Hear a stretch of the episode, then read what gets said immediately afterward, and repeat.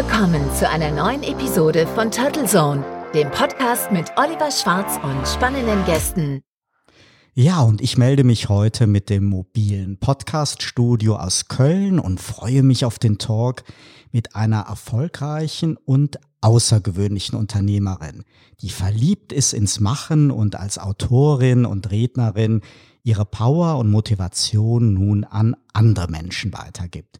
Sie begeistert und inspiriert mit der Geschichte ihres Aufstiegs von der Einwanderin, die 1990 aus Bulgarien nach Deutschland kam, hin zur Erfolgsunternehmerin, die heute mit ihrem Unternehmen Lingua World sogar in England, Südafrika und Ruanda vertreten ist. Ein herzliches Hallo an Nelly Kostadinova. Hallo. Nelly, wir haben uns ja ganz zufällig im Flugzeug in die USA vor ein paar Monaten kennengelernt und das passt irgendwie perfekt auf eine Unternehmerin, die voller Tatendrang steckt, ein Unternehmen mit 19 Standorten weltweit aufgebaut hat ja, und gemäß ihrem Facebook-Profil und dem Kalender mit öffentlichen Auftritten auf ihrer Webseite ja eigentlich ständig auf Tour ist. Woher nimmst du diese Power und freust du dich jetzt auch einmal auf ein paar ruhigere Advents- und Weihnachtstage mit deiner Familie? Oh, das ist eine sehr schöne Frage. Also 300 Tage im Jahr, das ist mein Pensum. Ich bin äh, nur 60 Tage in Köln und zwar alles in einem. Hier schlafe ich in meinem Bett 60 Mal pro Jahr. Der Rest verbringe ich irgendwo in verschiedenen Ländern und äh, zwar nicht seit gestern, sondern seit vielen Jahren. An dieser Stelle fragen sich die Menschen, wie verhält sich mein Mann in dieser Situation? Mein Mann hat es akzeptiert, weil er gesehen hat, dass ähm, meine Reise ist nicht nur die Reise zu mir selbst, sondern eine Reise, die ich mache mit anderen Menschen. Ich verbinde Kulturen, Sprachen und äh, Ideen meine Mission ist zu reisen, aber nicht äh, wie jemand, der den Menschen sagt, wie sie leben sollen, sondern wie jemand, der Arbeit den Menschen gibt. Also meine Ideen führen anderen zu Verdienen des Leben, Lebensaufenthalt, Lebensunterhalts. Und äh, daher ist ähm, ja, so eine wunderschöne Sache, die ich genieße. Und die Adventszeit ist auch schön, aber für mich kommt äh, ganz kurz vor Weihnachten die Ruhe, wahrscheinlich eine Woche, die ich mit meiner Familie verbringen werde. Neben diesen ganzen Terminen, deiner ganzen Arbeit, arbeitest du aber natürlich auch an dir selber, an deiner Kondition. Ich glaube, ich habe gesehen, dass du auch einen Personal Trainer hast. Ähm, was bedeutet Sport für dich? Ich habe äh, festgestellt, dass wir nur das realisieren können, was unser Körper uns erlaubt. Und daher in noch jungen Jahren habe ich angefangen, an meiner Kondition zu arbeiten. Ich sage einfach, dass Erfolg nur dann möglich ist, wenn wir Ausdauer bringen können. Also Erfolg und Sport sind zwei Disziplinen, die zueinander gehören. Und ähm, deswegen habe ich äh, sehr viele Stunden immer investiert durch meine Disziplin in äh, sportlichen Beschäftigungen und das bringt mir die Kraft erneut, die ich durch die Reisen verbrauche. Du warst dieses Jahr auch quer durch Deutschland auf Autorenlesungen für ein Buch, das dir deswegen auch so viel bedeutet, da es deine persönliche Geschichte erzählt und du damit Menschen motivieren kannst, ebenfalls mehr vom Leben zu wollen und darin unbeirrt zu arbeiten.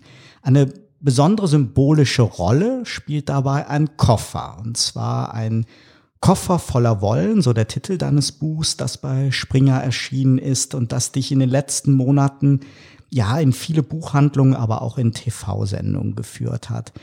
Wie kam es dazu, dass du vor knapp 30 Jahren mit diesem sprichwörtlichen Koffer voller Wollen, aber ansonsten nur mit 50 Mark und einem Wörterbuch nach Köln gekommen bist. Der Koffer ist nicht nur eine Metapher, das ist eine Tatsache. Mit dem Koffer bin ich gekommen, weil ich äh, die Aufgabe hatte, erstmal aus Deutschland zu berichten als Journalistin. Und äh, da ich nicht wusste, wie hoch mein Stipendium sein wird, habe ich einfach alles mitgenommen, was ich brauchen könnte, damit ich kein Geld ausgebe.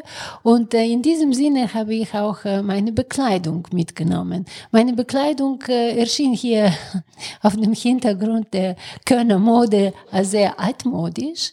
Und daher habe ich ähm, in der ersten Zeit mich nicht so wohl gefühlt, aber in dem Koffer gab es noch etwas Wichtigeres als Bekleidung, das war ein Wörterbuch. Ich habe gar kein Deutsch gesprochen und mein großer Traum war, Goethe im Original zu lesen. Also ich habe immer noch bei mir zu Hause in meiner Bibliothek das erste Buch, die Gedichte von Goethe, in dem ich jedes Wort gesucht habe im Wörterbuch und als ich das erste Gedicht gelesen habe, so gesehen mit Wörterbuch, mit diesem Wörterbuch, dann war ich überglücklich. Also mm, es war sehr anziehend alles und in meinem Buch habe ich versucht wiederzugeben, diese alle Momente des Glückes, die ich erlebt habe, indem ich Schritt für Schritt Deutschland kennengelernt habe und äh, letztendlich Deutschland zu meiner Heimat gemacht habe. Wie bist du denn auf Köln gekommen? Ich bin in Köln einfach ausgestiegen. Hier war Deutsche Welle und das war mein Ziel, als ich kam mit dem Koffer und als ich durch den Bahnhof ging und äh, da gibt es einen sehr emotionalen Moment, in dem ich den Geruch, den Duft nach Brot gespürt habe und ich ging wie hypnotisiert zu diesem Stand, wo Brötchen verkauft wurden. Erst dann habe ich erfahren, dass ich eigentlich sehr wenig Geld in der Tasche habe. Der Schein 50 Mark war wenig äh, in der Tat, aber das hat mich überhaupt nicht äh, negativ beeindruckt. Im Gegenteil, ich habe mich entschieden, praktisch, wie ich auch äh, manchmal bin, für ein trockenes Brötchen. Ich habe das Brötchen mitgenommen, habe nochmals mich vergewissen, dass in der Tasche mein journalistischer Artikel ist und mit diesem äh, Kapital. So gesehen bin ich zu Deutsche Welle gegangen, zu der bulgarischen Redaktion. Deswegen war das die Stunde Null, weil ich als Journalistin gar kein Deutsch gesprochen habe quasi das Instrument zum Journalismus war nicht vorhanden und meine Hoffnung war, bei der Deutschen Welle einen Job zu bekommen. Leider war hier die Antwort für mich nein. Dann hat es aber dann ja über ein Stipendium funktioniert und jetzt bist du schon seit ja, 30 Jahren hier in Köln und fühlst dich hier wohl.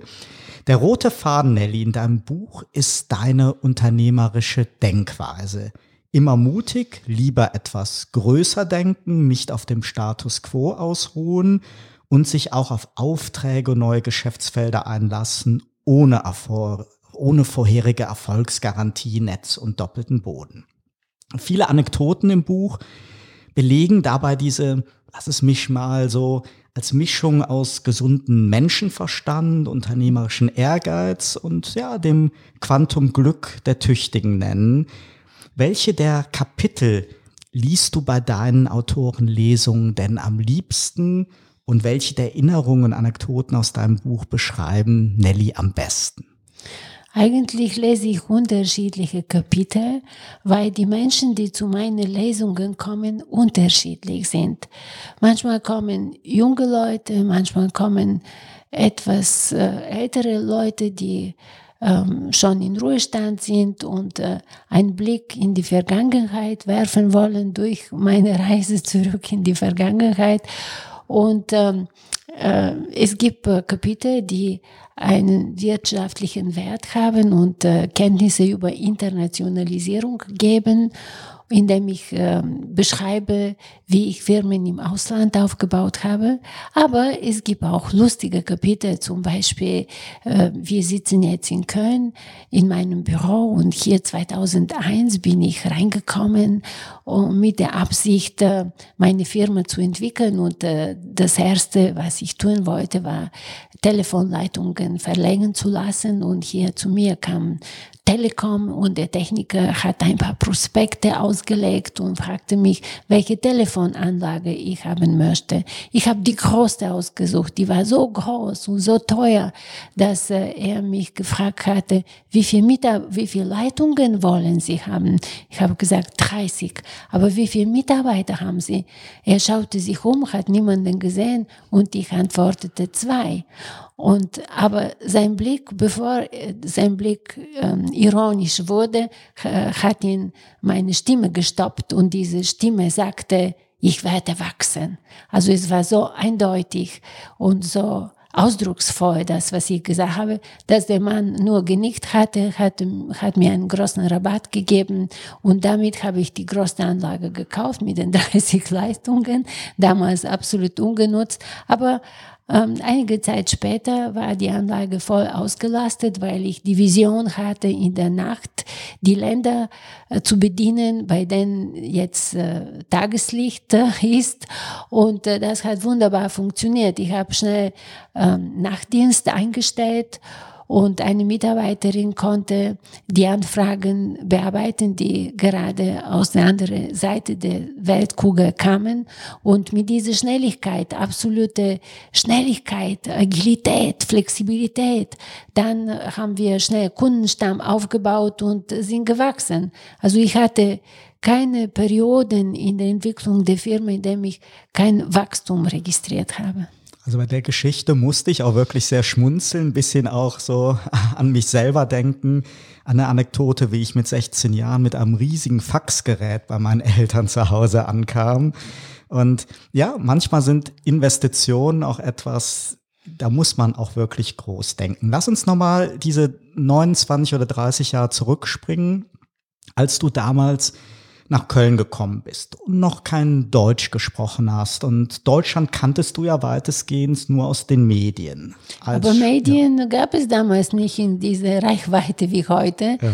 Also es gab weniger Informationen über Bulgarien in Deutschland und in, über Deutschland in Bulgarien. Daher wir wussten wenig über die, das Leben und die Mentalität der Westdeutschen. Das war mhm. gerade das Spannende. Genau. Man Was hat, hat dich denn hier, als du hier das dann kennengelernt hast. Du bist hier getroffen, ja, sozusagen aus der Welt Bulgarien, hier auf Köln. Ähm, ja, liebevolle, ja auch sehr offene Menschen, aber eben auch eine andere Welt. Was hat dich denn hier am meisten überrascht, herausgefordert oder auch begeistert oder auch zum Lachen gebracht? Was war, was hat Köln dir so in den ersten Monaten oder Jahren ich gegeben? Ich bin im Oktober gekommen, am 2. Oktober, einen Tag vor der deutschen Wiedervereinigung und ähm, danach, einige Zeit später, im November, habe ich den Kölner Karneval kennengelernt. Ah, ja. Also ich wurde mitgenommen in die Südstadt und da ging's los.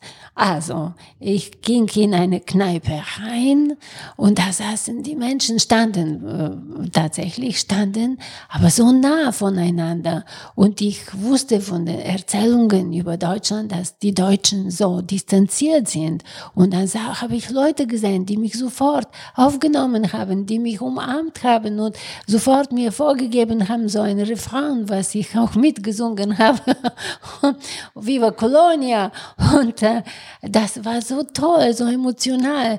Ich muss sagen, mein Herz hat sich entschieden. Das ist meine Heimat. Ich habe mit dem Kopf gar nicht äh, was entschieden. Es war nur mein Herz und ich war so glücklich. Ich schaute in die Augen von diesen Menschen, die offen waren für Kommunikation, mich unterstützt haben. Also ich konnte am Anfang gar kein Deutsch, ich habe Englisch gesprochen, aber jeder fragte sich, was können wir denn für diese junge Frau aus Bulgarien tun? Und äh, dann jeder machte für mich, was in seiner Macht war. Und Schritt für Schritt kam eines Tages der Moment, in dem ich etwas zurückgeben wollte. Hm. Da hast du dir natürlich mit Köln und dem Rheinland auch die richtige Region aus gewählt. Nicht überall in Deutschland ist man ja direkt so offen, aber hier der Kölner an sich ist ja, ich bin ja auch hier im Rheinland groß geworden, ist ja doch jemand, der ja einfach nicht verschlossen ist, sondern halt auch sehr offen auf Menschen. Das sagen zugeht. meine Mitarbeiter, das sagen sie, dass das der Schlüssel zu meinem Erfolg ist, aber ich glaube daran nicht, weil ich am Anfang mich beschäftigt habe als Journalistin mit der Kultur in äh, Kultur und Politik in Baden-Württemberg. Ich habe untersucht die Strategie von Lothar Späth damals, der Kultusminister war, zum Unterstützen der jungen Künstler und darüber habe ich in Bulgarien berichtet, das war ein Thema, was die Bulgaren dringend brauchten, weil in Bulgarien war bis zu diesem Moment die Kultur und alles in den Händen der Politik.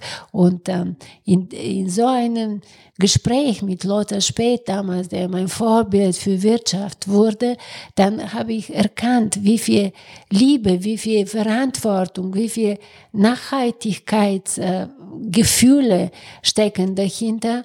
Und äh, das hat mich enorm begeistert. Also ich bin genauso verliebt in den Menschen aus Bayern, in den Menschen aus Baden-Württemberg oder aus Hessen, genauso wie in den Kölner. Deutschland spricht verschiedene Dialekten, verschiedene Aussprachen gibt es, aber die Deutschen als Ganzen sind ein enorm herzliches Volk. Das ist, war, das war meine Entdeckung zum Glück. Sehr, sehr schön. Wie du in deinem Buch erzählst, wer dein Plan für einen Neustart in Deutschland ja schon fast nach den ersten Tagen wieder geendet. 50 Mark halten nicht lange. Gab es, nachdem das mit dem Stipendium geklappt hat, in den ersten Monaten und Jahren auch Situationen, bei denen du an deiner Entscheidung für ein Leben in Deutschland gezweifelt hast? Und wer oder was hat dir den meisten Rückhalt und Ansporn gegeben? Ich habe nie gezweifelt an meinen Anfang hier. Ich habe mich verliebt in allem, was mir bevorstand. Die Herausforderungen, sogar die kleinen Niederlagen im Leben. Jeder hat sie in dem Alltag, diese kleinen Niederlagen, wenn etwas nicht läuft und du schläfst einmal und dann am nächsten Tag stehst du wieder auf. Das äh, waren überhaupt keine Hindernisse auf meinem Weg. Mich hat motiviert, die Möglichkeit, die Chancen haben mich motiviert, die ich hier gesehen habe in Deutschland, die Weite dieses Landes und die Möglichkeit, alles auszuprobieren. Also wie, wenn man sagt, nach Amerika geht man, weil man vieles machen kann. Aber für mich war Deutschland meine Amerika. Ich äh, kam hier aus dem kleinen Bulgarien. Damals waren zehn Millionen nur die Bulgaren. Jetzt sind sechseinhalb Millionen geworden. Aber die Chancen, die ich gesehen habe, waren nicht nur wirtschaftliche Chancen, das waren Chancen für persönliche Entwicklung und mit anderen Menschen etwas für Menschen zu tun. Das hat mich fasziniert und ich habe von vornherein immer geglaubt und immer alles gewollt. Drehen wir mal die Zeit ein wenig voran und kommen zu dem Punkt beim Ausbau deines Unternehmens, als du neben weiteren Niederlassungen in Deutschland auch die Entscheidung getroffen hast, internationale Standorte zu eröffnen. Wie eingangs ja schon erwähnt, sogar in Südafrika und in Ruanda. Was war dabei deine unternehmerische Motivation? Wie bist du vorgegangen und was war eigentlich herausfordernder? Der Erfolg in England oder der Erfolg in Afrika? Und Alles hat in Holland begonnen. Erstmal, ich habe 2001 äh, meine allererste Filiale in Aachen gegründet. Und warum? Ich hatte einen heimlichen Gedanken, und zwar nach Ausland zu gehen, weil für mich Holland war Ausland. Und so war das gar kein Problem. Ich bin über die Grenze gefahren. Ich habe in einer Anzeige entdeckt die Adresse einer Firma, die Büros angeboten hat, bin dahin gefahren und dann, als ich im Gebäude drinnen war, dann habe ich zwei äh, Rezeptionen gesehen. Und ich ging zu einer, aber als ich genannt habe, die Person, die ich besuchen möchte, dann wurde mir äh, die andere Rezeption genannt und gezeigt. Und dann ging ich in die andere Richtung, aber ich musste an einem Uniformierten vorbeigehen. Und dieser Uniformierten schaute mich und sagte auf Deutsch, Sie wollen nach Holland, ne? Und ich habe nicht verstanden, wie ich nach Holland fiel. Also ich dachte, ich bin in Holland. In der Tat war das Gebäude aufgebaut, die Hälfte in Deutschland, die andere Hälfte in Niederlande. Und das war eine von diesen subventionierten Gebäuden, die den Unternehmern von den beiden Ländern die Möglichkeit gegeben haben, sich zu positionieren zu äh, niedrigeren Bürokosten. Und äh, das war eine wirtschaftliche Unterstützung. Tatsächlich habe ich das Büro in Holland angemietet und ich habe ein Telefon bekommen. Wieder kommen wir zum Thema Telefon, aber Kommunikation ist immer das Wichtigste gewesen. Und diese, von diesem Telefon könnte ich, konnte ich zum Ortstarif mit Deutschland und mit Holland telefonieren. Und damals waren die Telefonkosten schon ein äh, Faktor. Und äh, ich habe, äh, nachdem ich das Büro angemietet habe, angefangen in Holland eine Firma aufzubauen. Sechs Jahre war ich in Holland und diese Firma hat nicht blendend funktioniert, wobei ich gar kein Problem hatte in der Kommunikation. Ich sprach Englisch, manchmal Deutsch bis zu einem gewissen Level, aber ich sprach kein Niederländisch. Das war ein Mangel meinerseits und dazu, ich habe nicht ähm, realisiert, dass äh, da, wo gar keine Grenze zu sehen ist, eine große kulturelle und Business äh, Kommunikationsgrenze. Also ich habe angefangen, meine Texte aus der deutschen Werbung ins Niederländische zu übersetzen und genauso die Werbung zu machen, wie in Deutschland war. Und das war der größte Fehler. Und diese Fehler habe ich sechs Jahre später erkannt. Und ich, als die Wirtschaftskrise angefangen hat, wollte ich nicht mehr weiter basteln in Holland. Ich habe diese Firma zugemacht und habe eine Entscheidung getroffen. Ich werde mich zuerst vor vorbereiten und dann werde ich nach Ausland expandieren. Und nachdem ich äh, diese Entscheidung getroffen habe, habe ich mehrere Länder einstudiert, darunter Indien, Kenia, Ghana und Nigeria. Und erst danach habe ich mich entschieden, in Südafrika Fuß zu fassen. Also ich lerne aus den Fehlern, aber die Fehler, die ich mache, sind immer irgendwie reparabel. Es ist nicht so, dass die holländische Firma mich zu Pleite bringen konnte. Es war eine Übung, eine recht gute Übung. Ich bin immer gefahren von diesem Büro in Köln bis nach Maastricht zum Büro, waren 100 Kilometer und ähm, es war schon ein Umgang mit verschiedenen Sachen. Zum Beispiel, als ich äh, in Holland äh, zuerst die Firma anmelden wollte beim Finanzamt, ich habe die Mitarbeiterin geschickt und die haben gesagt, nee, die Frau muss kommen, die Frau muss persönlich hier erscheinen. Und ich bin dahin gefahren und dann sagte mir die äh, Angestellte, heute haben wir geschlossen, kommen Sie morgen. Ich musste wieder am nächsten Tag. Aber wichtig war, dass ich transparent und persönlich erscheine, weil sehr viele Briefkastenfirmen erscheinen. Und ja, das sind die kleinen Besonderheiten der Businesskultur, die nicht zu ignorieren sind. Jetzt kommt einem ja Afrika, aber ja nun noch deutlich, deutlich ferner vor. Viele von uns kennen Afrika als Urlaubsparadies. Also ich habe sehr schöne Fotoreportagen gemacht in Botswana und war in Simbabwe und in Südafrika. Aber wenn ich mir vorstelle, dort ein Unternehmen aufzubauen, ist das ja etwas, wo ich mir vorstelle, dass die Kultur nochmal viel weiter weg ist von dem, was wir hier in Deutschland gewohnt sind. Wie sind so deine Erfahrungen und was, was ist das, was du am meisten liebst an Afrika? Der Unterschied ist gewaltig in, zwischen den Kulturen.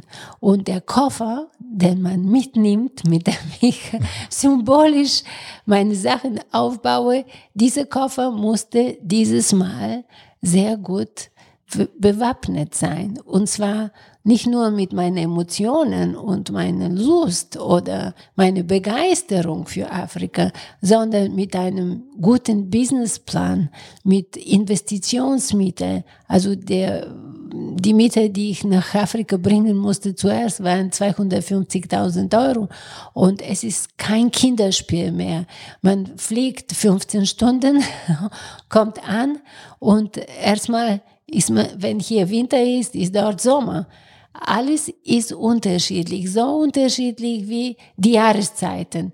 Die Mitarbeiter sind anders, die, die Mentalität im Büro ist anders. Zum Beispiel heute, wenn wir in meinem Büro in Johannesburg sind, sieben Jahre später, werden wir die Mitarbeiter sehen, die in der Mittagspause mit Messer und Gabel essen. Damals haben die mit Finger gegessen, aber das wollte ich nicht akzeptieren, weil ich gesagt habe, hallo, hier ist Deutschland jetzt im Büro. Wir machen das wie in Europa. Aber das ist ein kleines Beispiel. Es gibt tausende Beispiele, zum Beispiel äh, die große Christmasferien, wie äh, noch am Anfang Dezember alles beendet wird. Die Mitarbeiter werden äh, in Urlaub geschickt, äh, bekommen trotzdem Geld, sie bekommen dicke Bonussen danach am Ende des Jahres, trotzdem, dass alles stillgelegt wird. Also das war vor sieben Jahren schon ein Schock für mich. Wie kann man eineinhalb Monate äh, Weihnachtsferien machen und alle Mitarbeiter, die ich eingestellt habe, so 20 Leute, schauten mich und erwarteten, dass ich sage Merry Christmas. Aber ich habe es nicht gesagt, weil ich äh, mein Geld investiert habe. Ich musste vorbereiten, die Arbeit.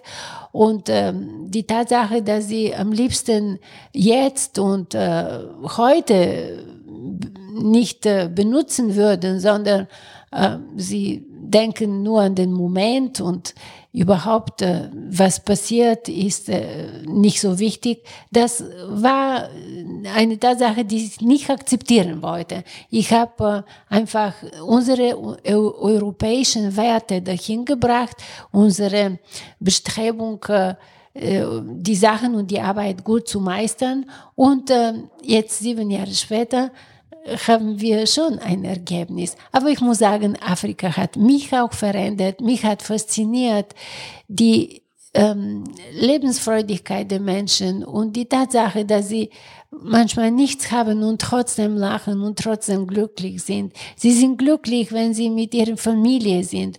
Und ähm, ja, diese Kombination zwischen der Leichtigkeit von Südafrika, von Afrika überhaupt und äh, unsere äh, unsere Kultur, Arbeitskultur in Deutschland.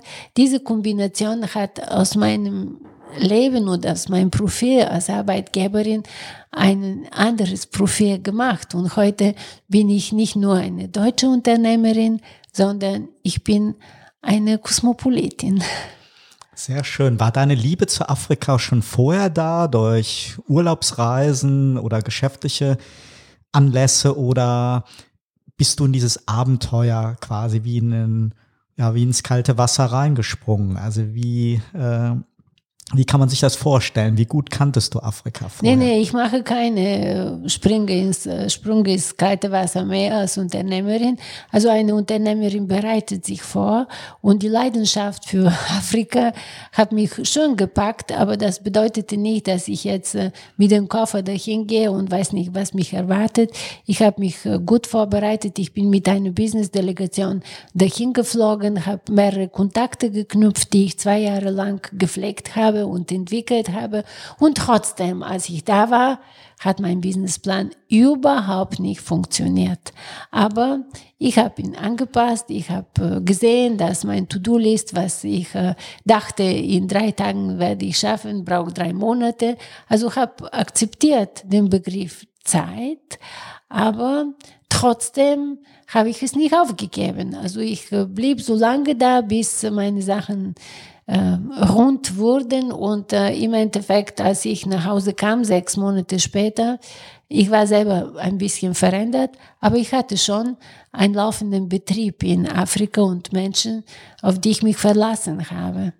Aber Afrika ist faszinierend und besonders jetzt. Und Südafrika ist ein Land, in dem man hören kann, uh, I'm hungry, I'm hungry for business. Die Menschen wollen arbeiten und sie heute durch Internet wissen sie viel mehr über Europa und sie wollen etwas von uns lernen und diese ähm, diese enorme Durst nach Kenntnisse, das hat mich motiviert. Ich wollte noch weiter das geben, was ich selbst in Deutschland gelernt habe.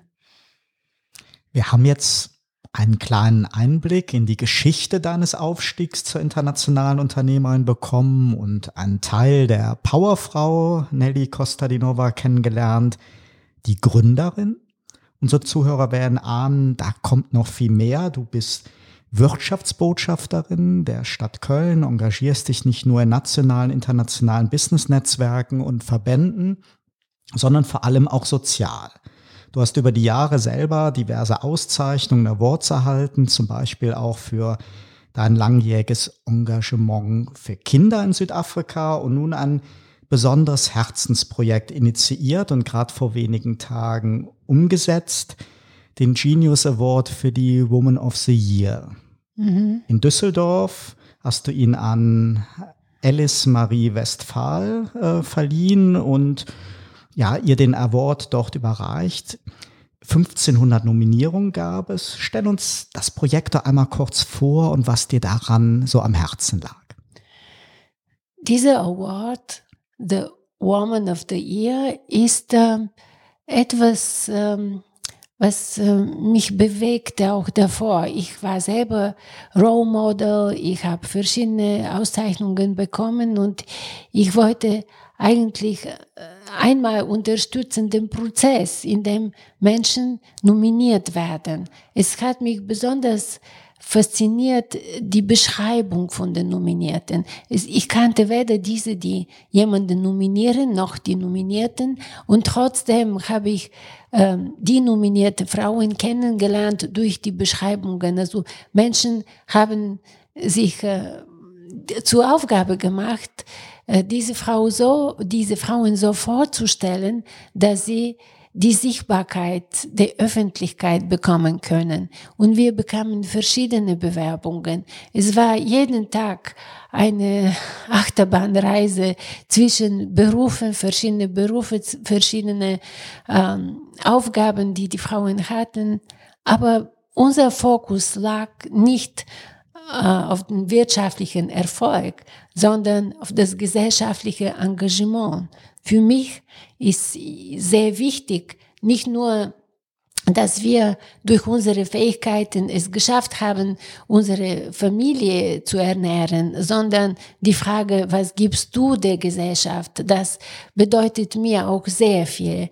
Und äh, daher habe ich äh, fast 500 Nominierungen für Alice Marie Westphal bekommen und äh, jede von denen wurde von jemandem geschrieben, der Alice kannte.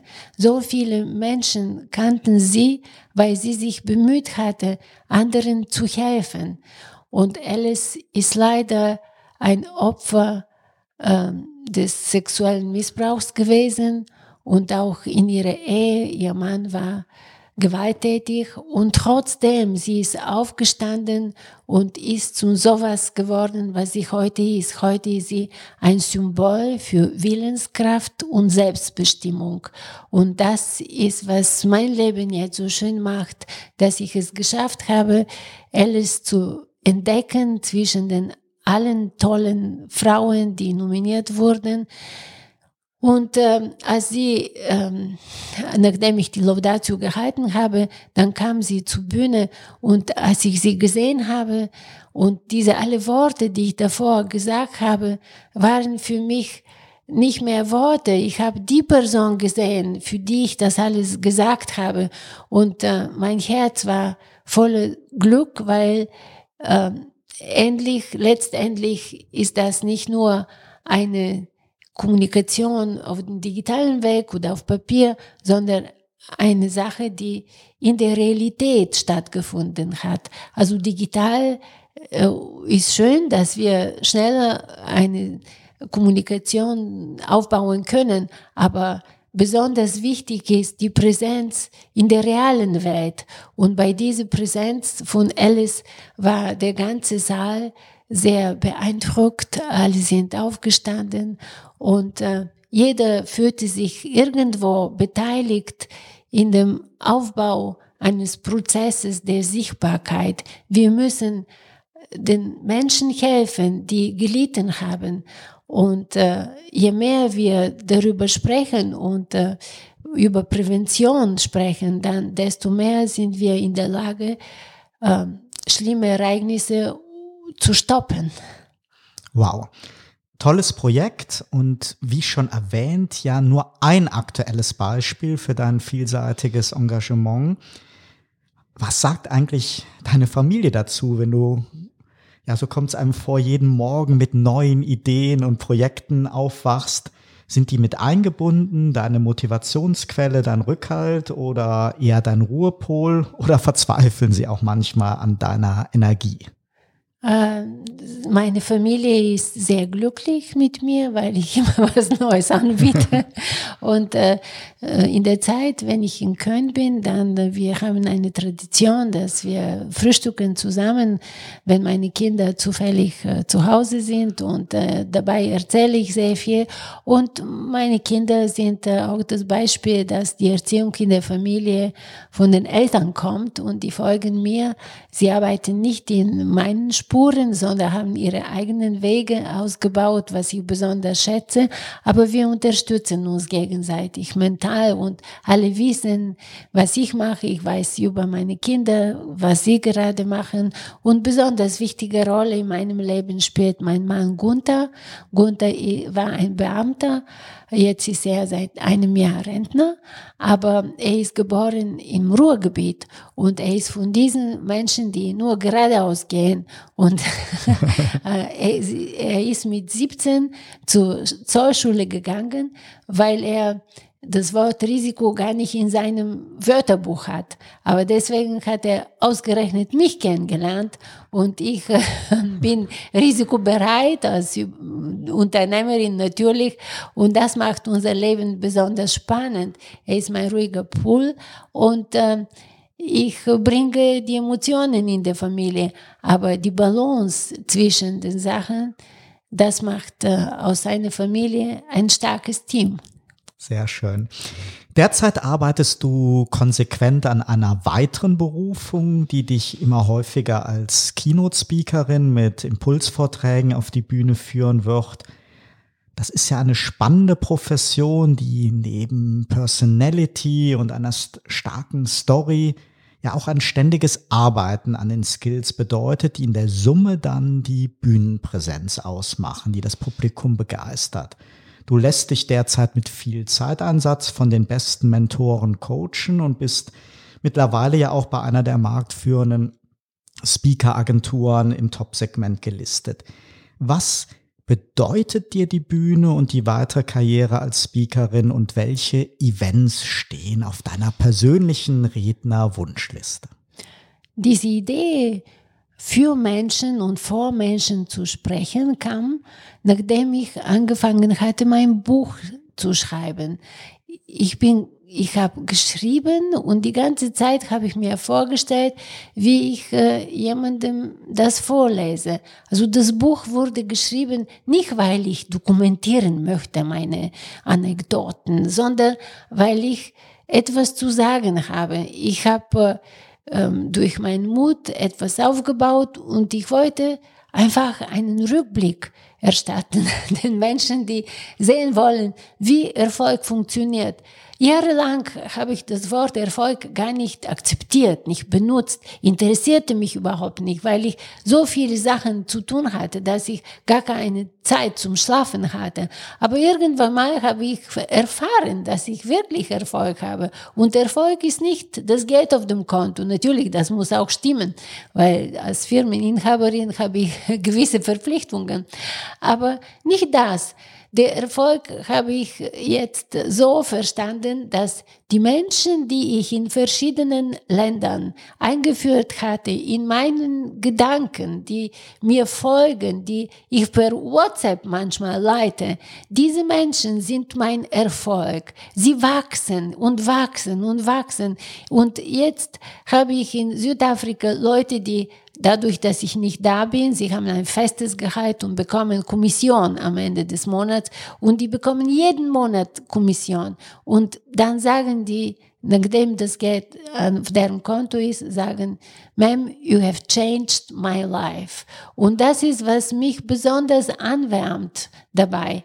Und als ich realisiert habe, ich mache das in der Praxis, habe ich mich entschieden, auf eine Bühne das zu zeigen, wie es funktioniert. Äh, das Buch ist schon geschrieben, Aber es gibt noch andere Themen. Und seitdem ich das Buch publiziert habe, schreibe ich jetzt ein zweites Buch. Und äh, ich habe einen neuen Beitrag. Dieser Beitrag heißt, die Welt ist mein Zuhause. Also es ist alles möglich. Und ich bin eigentlich das Beispiel, dass das Leben, wovon wir träumen, ist realisierbar, ist möglich. Und ähm, daher habe ich ähm, angefangen, mich äh, coachen lassen, weil ich weiß, man kann ein Talent haben, aber wir leben in einer komplexen Zeit und wir brauchen nicht nur unser Talent, wir brauchen die Kenntnisse. Ich benutze immer die wissenschaftlichen Kenntnisse, die vor mir entstanden sind oder die gerade entstehen, um äh, drauf zu bauen. Und daher habe ich äh, angefangen, mich coachen zu lassen, nicht nur, weil ich wie viele Menschen von einem Event zum anderen gehe, sondern ich will die Essenz äh, finden. Ich will den Weg kürzer machen und schneller zum Ziel kommen. Und mein Wunsch ist, dass ich, äh, ich spreche schon auf verschiedenen Bühnen und begeistere schon Menschen, aber ich möchte auch die Techniken lernen, um das, was ich weiß, näher den anderen beizubringen. Und dafür äh, nutze ich auch äh, die Kompetenz anderen Fachleuten. Mhm. Und es gehört aber ja trotzdem auch so ein bisschen so ein Bühnengehen dazu, dass man sich da wohlfühlt. Wenn wir mal einmal in deine Kindheit zurückspringen oder deine Eltern fragen würden, war es schon bei der kleinen Nelly abzusehen, dass du mal irgendwann auf der Bühne stehst? Hast du zum Beispiel in der Schule schon gern Theater gespielt?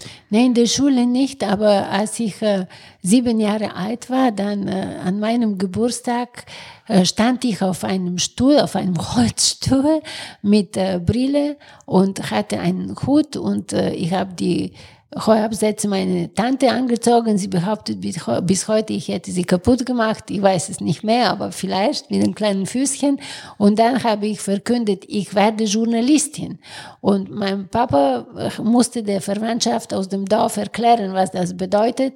Aber alle haben ernst genommen meine Aussage. Und später von diesem Wunsch hat sich ergeben die Präsenz. Also ich äh, stand danach vor Publikum. Das waren die Leute, die in unserem Hochhaus gelebt haben und habe immer etwas präsentiert. Ich habe organisiert die anderen Kinder. Und wenn wir jetzt das so betrachten als ein Experiment, würden wir, ich würde sagen, das war in mir drinnen, das Bedürfnis zu teilen mit anderen, das, was ich weiß. Und heute genieße ich diesen Moment. Also ich habe nicht äh, so großen Lampenfieber, wenn ich äh, auf dem Weg zum Bühne, zur Bühne mich befinde finde, sondern ich genieße einfach ähm, die Worte, die, die ich äh, sende und die ankommen. Und wenn ich danach sehe, dass die Menschen mich so glücklich schauen und diese, die gerade einen Zweifel hatten, haben diesen Zweifel nicht mehr, mindestens für den Moment, dann bin ich auch glücklich. Also die, es ist ein wunderschönes Wechselspiel zwischen Emotionen von Redner und diese und Publikum. Ja, und es dreht sich ja wirklich viel um Motivation. Als Speakerin auf der Bühne machst du jetzt heute den Menschen Mut, ihre Chancen zu ergreifen und sie wie, so wie du selber, ja, mit Leidenschaft zu wollen. In Deutschland mangelt es traditionell ja ein bisschen so an der Kultur die das mit dem Gründen verbundene Risiko des Scheiterns auch honoriert oder toleriert. Ganz anders als in Israel oder in den USA steht hier deswegen bei Startups oft weniger die Kreativität, die Problemlösung, sondern mehr so der solide Businessplan im Fokus, was manchmal natürlich so den unternehmerischen Mut dann ja auch etwas ausbremsen kann brauchen aus deiner Erfahrung die Menschen neben den guten Ideen daher vor allem so diese motivierenden Impulse von erfolgreichen Unternehmern und Mentoren, um selber so den Schritt aus der Komfortzone zu wagen und sich auf das Risiko einer Veränderung einzulassen? Ich glaube, Komfortzone ist was ganz Gefährliches.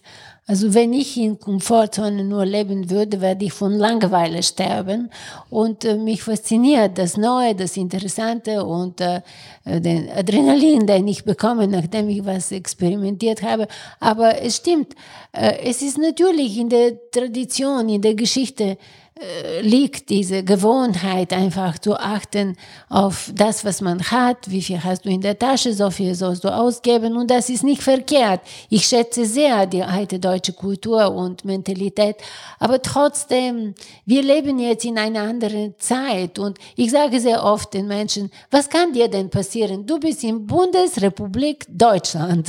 Also hier kannst du von überall Hilfe bekommen. Man muss einfach die Augen zumachen und durch möglich. Und dann, wenn man es gemacht hat und selbst wenn kein Erfolg im Moment gewo daraus geworden ist, dann einfach immer aufstehen, aufstehen und weitermachen, weil die Niederlage selbst ist voller Erfahrung. Und wichtig ist, dass man den gleichen Fehler nicht macht.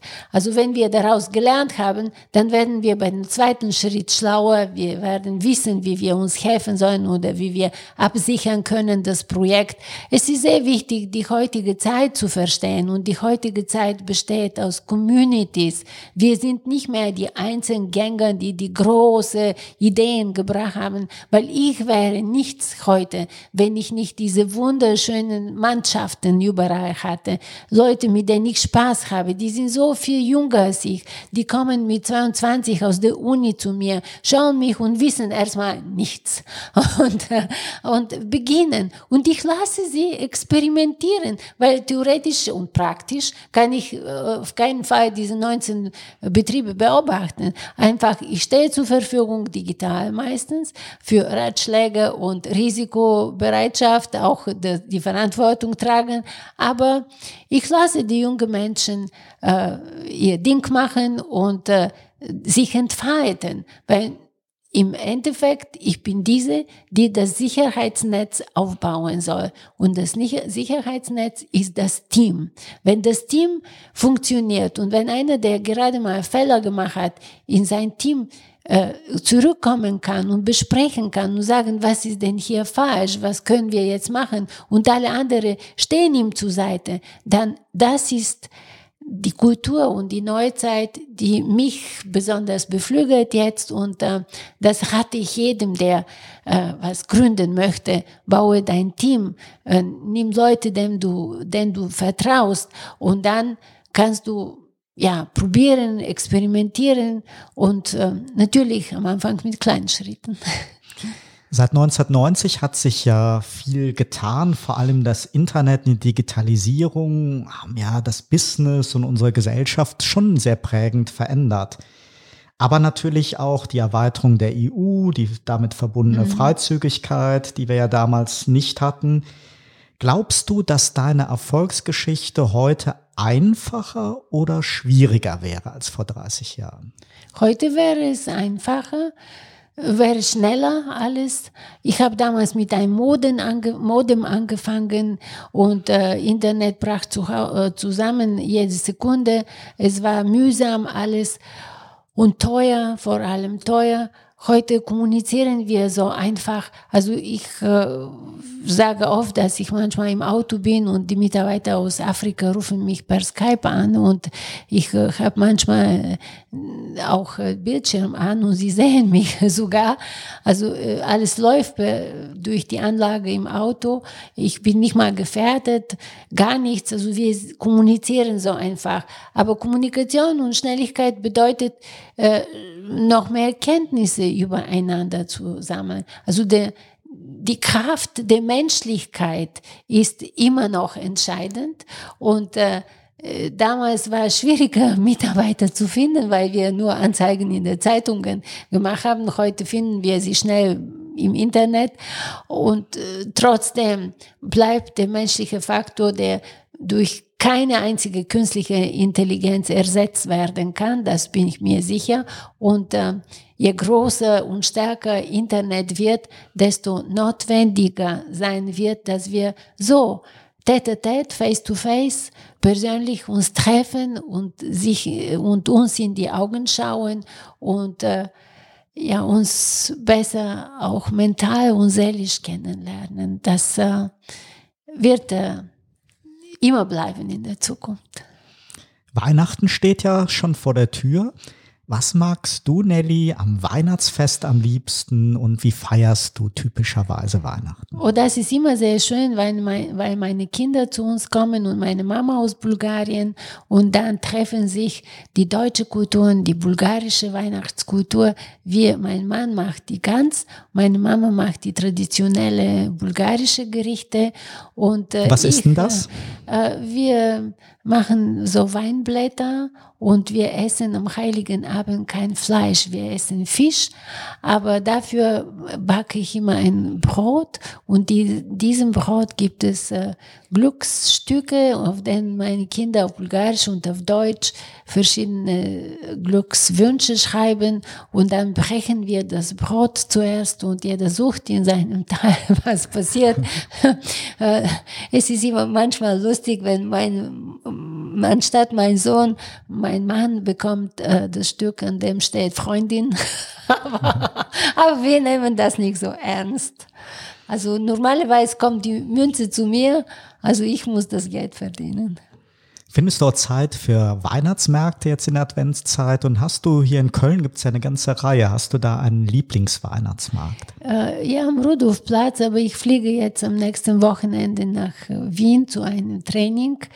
Und, äh, Aber da gibt es ja auch sehr schöne da Weihnachtsmärkte. Da gibt es einen sehr schönen Weihnachtsmarkt und da bin ich neugierig zu sehen. Aber durch meine viele Reisen in Deutschland, ich habe einen Lieblingsweihnachtsmarkt und das ist in Nürnberg. Ah, ist der Christkindlesmarkt. Ja, ja. genau, mhm. ist sehr schön da. Ja, da bin ich übernächste Woche. Da oh. haben wir oh. eine kleine Veranstaltung. Ja, zum Abschluss, Nelly, wenn du bei all dem Erfolg ein Wunsch noch frei hast. So, welchen kleinen oder großen Lebenstraum willst du dir in den nächsten Jahren noch erfüllen oder erfüllt bekommen? Also im Rahmen meiner Sportlichkeit wünsche ich mir noch mehr Zeit äh, zur Vorbereitung zu haben, damit ich Kilimanjaro besteigen kann. Ich habe noch als Kind das Buch von Hemingway gelesen und äh, ist mein großer Traum. Aber das erfordert wirklich gute Vorbereitung und äh, ich muss schauen, ob ich im nächsten Jahr im September das schaffen werde. Wenn ich es schaffe, das wird nicht nur um meinen Traum zu erfüllen, sondern um Sponsoren zu engagieren, die ähm, im Falle, dass ich es schaffe, Geld für ein Haus in Südafrika, in Johannesburg schenken würden, spenden würden. Und dieses Haus hat 46 Mädchen, die missbraucht gewesen sind, um die sich die Regierung kümmert und sie brauchen viel, viel. Und als ich jetzt äh, mit dem Projekt angefangen habe und habe die vier Abiturientinnen kennengelernt, die im nächsten Jahr, da sind die Kinder im Alter von drei bis 18 Jahre. Und ich habe sie gefragt, was sie sich wünschen. Und sie haben mir einen Satz gesagt, der mich tief im Herzen getroffen hat.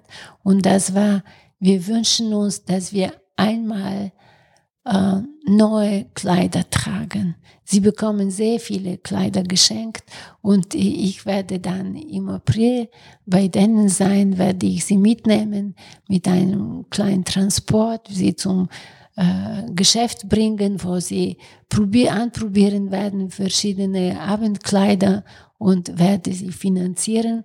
Und dabei werde ich ein Foto oder Video machen, damit äh, ich hier auch zeigen kann, wie sich diese Mädchen freuen würden beim Einkauf von schönen äh, Kleider für den Abiball. Toll. Drücke ich natürlich sehr die Daumen, dass dein Kilimanjaro-Projekt wirklich Realität wird. Das klingt sehr, sehr schön. Ganz herzlichen Dank, liebe Nelly, für dieses Gespräch, was mir viel Spaß gemacht hat und dass wir heute mit Turtle Zone hier bei dir in Köln zu Gast sein durften. Ich wünsche dir weiterhin viel Erfolg, auch bei deiner neuen Karriere als Speakerin. Und dir, lieber Zuhörer, herzlichen Dank, dass du bei dieser Episode reingehört hast. Bleib uns gerne treu, abonniere Turtle Zone bei deiner Lieblingsplattform und wenn du noch ein Weihnachtsgeschenk suchst, kann ja vielleicht das Buch Ein Koffer voller Wollen von meiner heutigen Interviewpartnerin Nelly Kostadinova ja eine wirklich gute Idee und Überraschung sein. In der nächsten Episode spreche ich mit einem Ausnahmeathleten, einem mehrfachen Weltmeister und Ironman. Das wird auch wieder ein spannender Talk. Schön, wenn du dann wieder dabei bist. Bis dahin, dein Oliver Schwarz. Wir hören uns.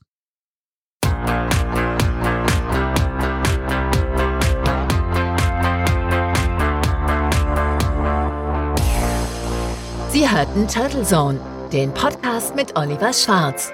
Eine Produktion von Turtle Media aus dem Podcaststudio in Ettlingen bei Karlsruhe. Immer neu bei Spotify, iTunes und YouTube und auf turtlezone.de.